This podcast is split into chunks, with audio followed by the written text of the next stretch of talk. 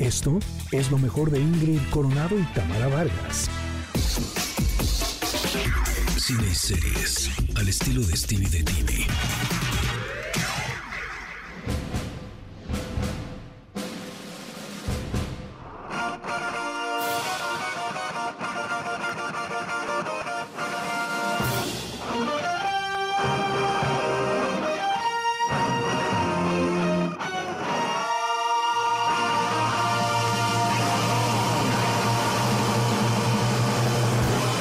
Estás, Stevie? Muy bien, muy contento de estar con ustedes como cada miércoles y me gustó el dato de T-Pop. Ya, ya puedo contarle, ya puedo sorprender a la gente con ¿no escuchas T-Pop? Exacto. ¿Qué te pasa?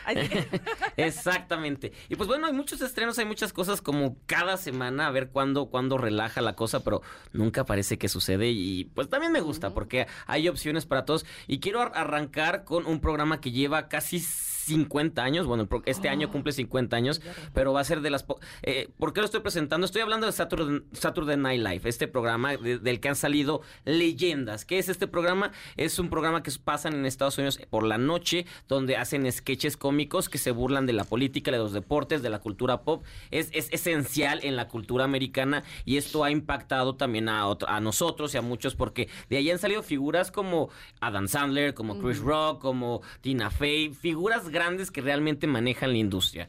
Y hace un par de años, antes lo pasaban en un canal y lo pasaban eh, con seis meses de retraso y no lo pasaban completo y todo eso y de- dejaron de pasarlo. Ya los que lo veíamos teníamos que buscarlo por internet, Saturday, Saturday Night Live, en, en internet ilegal para poder seguirlo viendo. Pero ahora, esta, esta plataforma que vamos a nombrarla U Plus, porque es de, es un, un- es de una distribuidora que ustedes conocen que empieza con la U y tiene un, un- el logo es un mundito, creo que saben cuál es.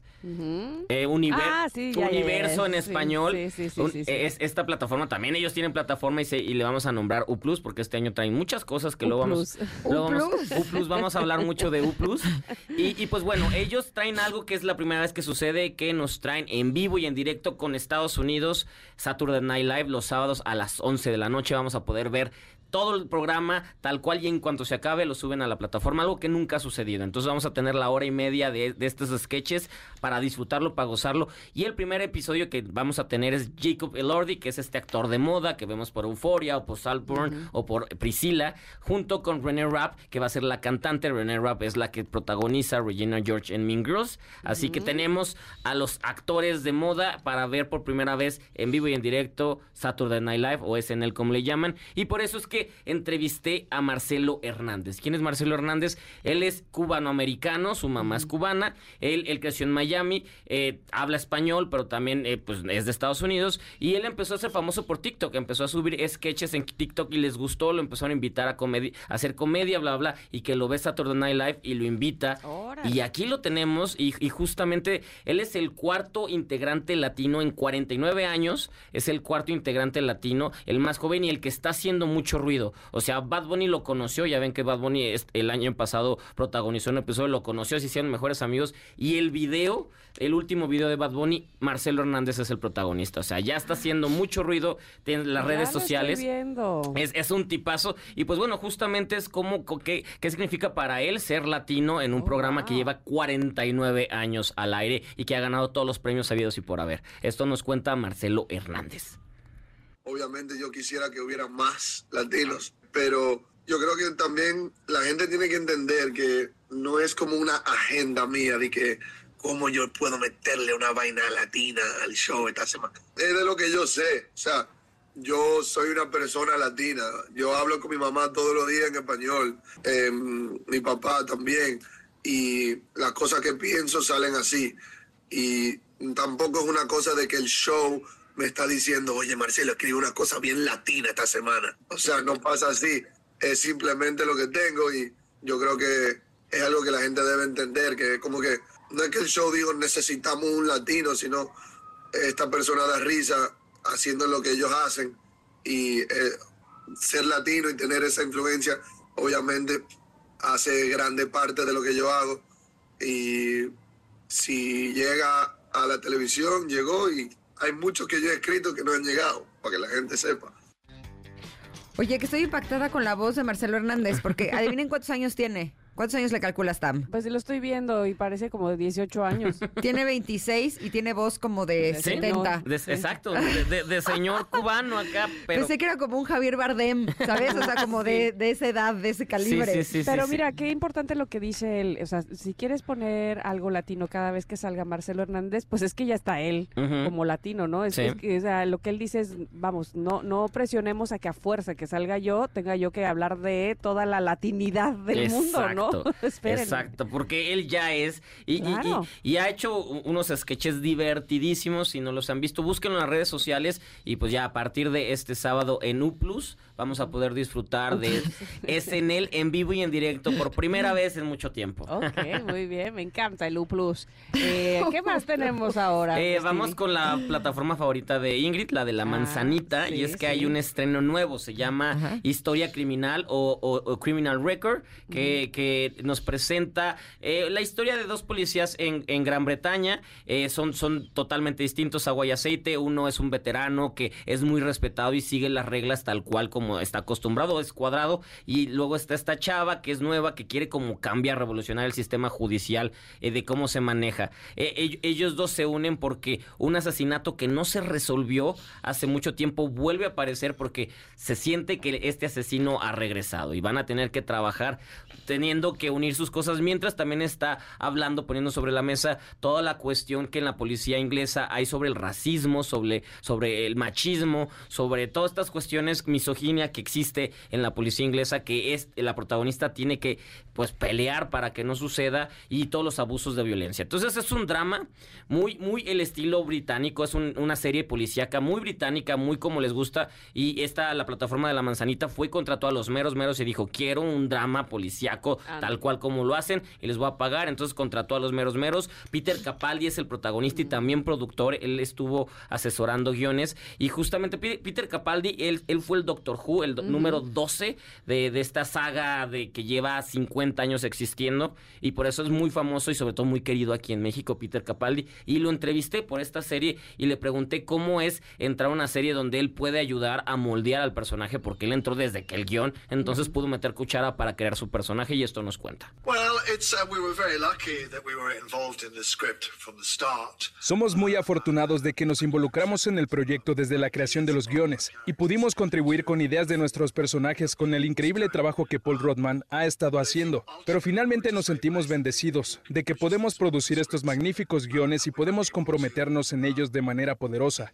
Los personajes van creciendo y eso es algo que me gusta de ambos. Son personajes que tienen cicatrices internas y que van evolucionando conforme la historia avanza. Y eso no es algo que sueles ver en este tipo de dramas policíacos, porque al final del episodio estos personajes vuelven a ser lo que siempre han sido y con nosotros no sucede. Nos movemos junto con el tiempo y el espacio. Tenemos un desarrollo. Moving through time and space, we're developing. Híjole, suena sumamente antojable porque además este Sí. tipo de, de- de series son buenísimas. Son de las que, híjole, te tienes que echar así al hilo. de que no puedes parar. ¿Ya están disponibles todas? Eh, cada, cada viernes sale un episodio Osh. nuevo. Ya sé, ya sé, no te gusta eso. No. Pero cada viernes. Lo, lo bueno es que son seis, entonces no tienes Ah, bueno, que esperar tanto. Exacto. Exactamente. Son los seis eh, fines de semana. Ay, una cosa tranquila. Exactamente, se llama Historia Criminal o Criminal, Criminal Record y ya la pueden encontrar en la plataforma de la manzanita. Estaba platicando con Stevie en Sí. el corte comercial que nos recomendó la de Yellow Jackets y que la verdad honestamente es de esas series en las que estoy de eh, aguantándola porque quiero saber qué fue lo que hicieron las Yellow Jackets que han hecho tanto relajo y la información que nos dio Stevie TV en este momento o que me dio a mí y que les va a dar a ustedes me parece que es relevante si ustedes están igual que yo.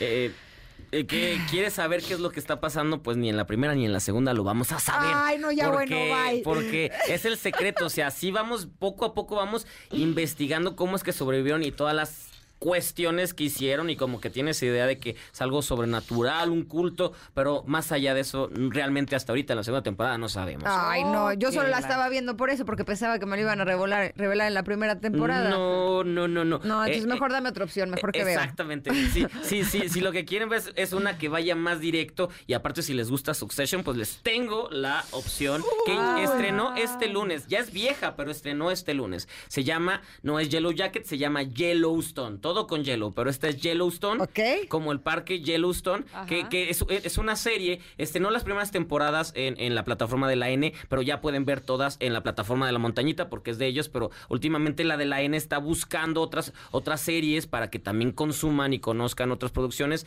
Esta serie es Succession, pero en ranchos. ¿Qué sucede cuando la gente tiene mucho dinero, mucho ganado, muchas tierras y viene otra gente a querérselas quitar? Es tal cual Succession, pero de gente poderosa en, en, en Texas, en los ranchos. Por los intereses. Exactamente, y el protagonista es Kevin Costner, que está en el Ah, papel de su vida. Está de regreso. Está en el papel de su vida, de hecho ya ha ganado premios y es un desgraciado, desgraciado. ¡Ay, les Le dice a los Roy, quítate que ahí te voy, porque él y sus hijos son personas feas, pero poderosas, que luego también terminan haciendo tonterías como en Suc- es Succession, pero en rancho. Es voy a ver, adictiva. voy a ver. Y es una serie que de boca en boca se ha convertido en la sensación, en la sensación. Se acaba este año, así que pueden empezar esta para que cuando eh, estrene la última temporada la vean y digan, wow. Así que- Perfecto, en plataforma de la N. Ahí la tienen, Yellowstone, Muy primeras bien. tres temporadas. Y con todos menos contigo, ¿vale la pena? Es, es una comedia tal cual sigue las líneas, se estrena mañana en cine. Eh, Esta película se creó para medir qué tan populares, eh, o sea, son muy populares Sidney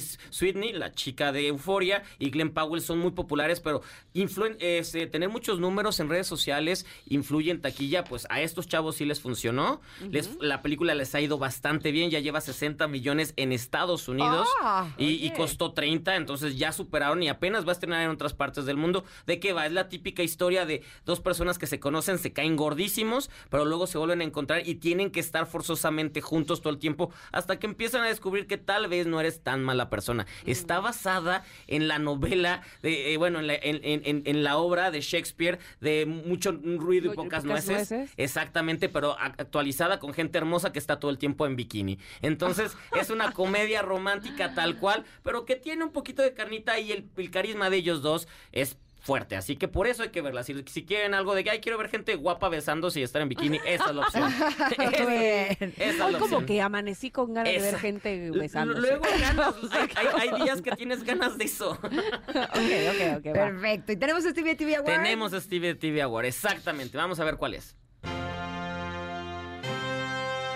Ladies and gentlemen, gentlemen, gentlemen, el Stevie de TV Award es para, es para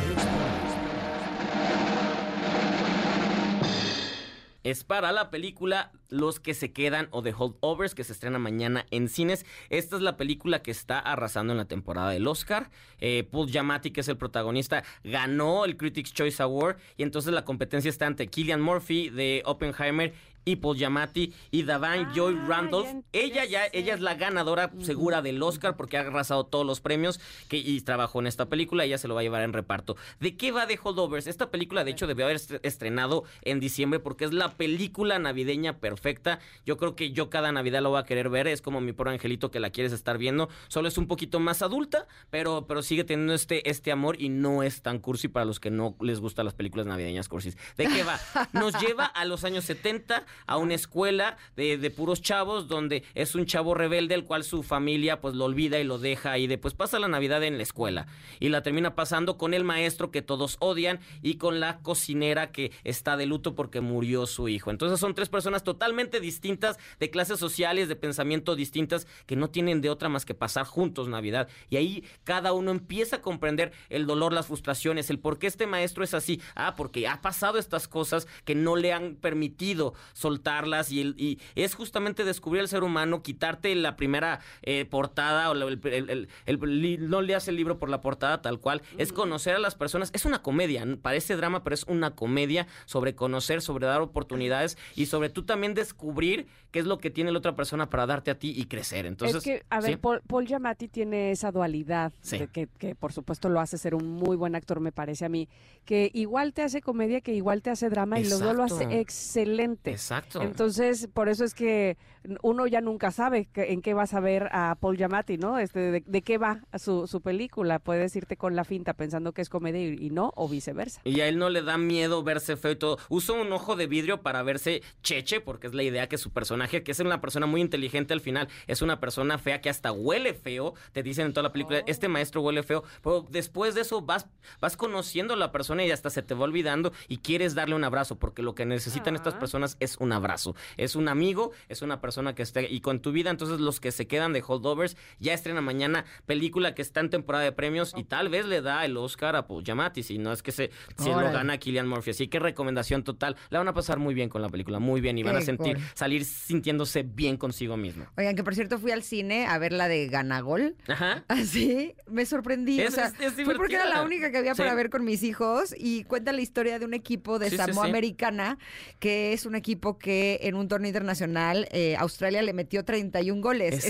Es, la vez que más goles le han metido a un equipo. Pero no solo es eso, es un equipo que no solamente nunca había ganado un partido, sino que nunca había metido un gol.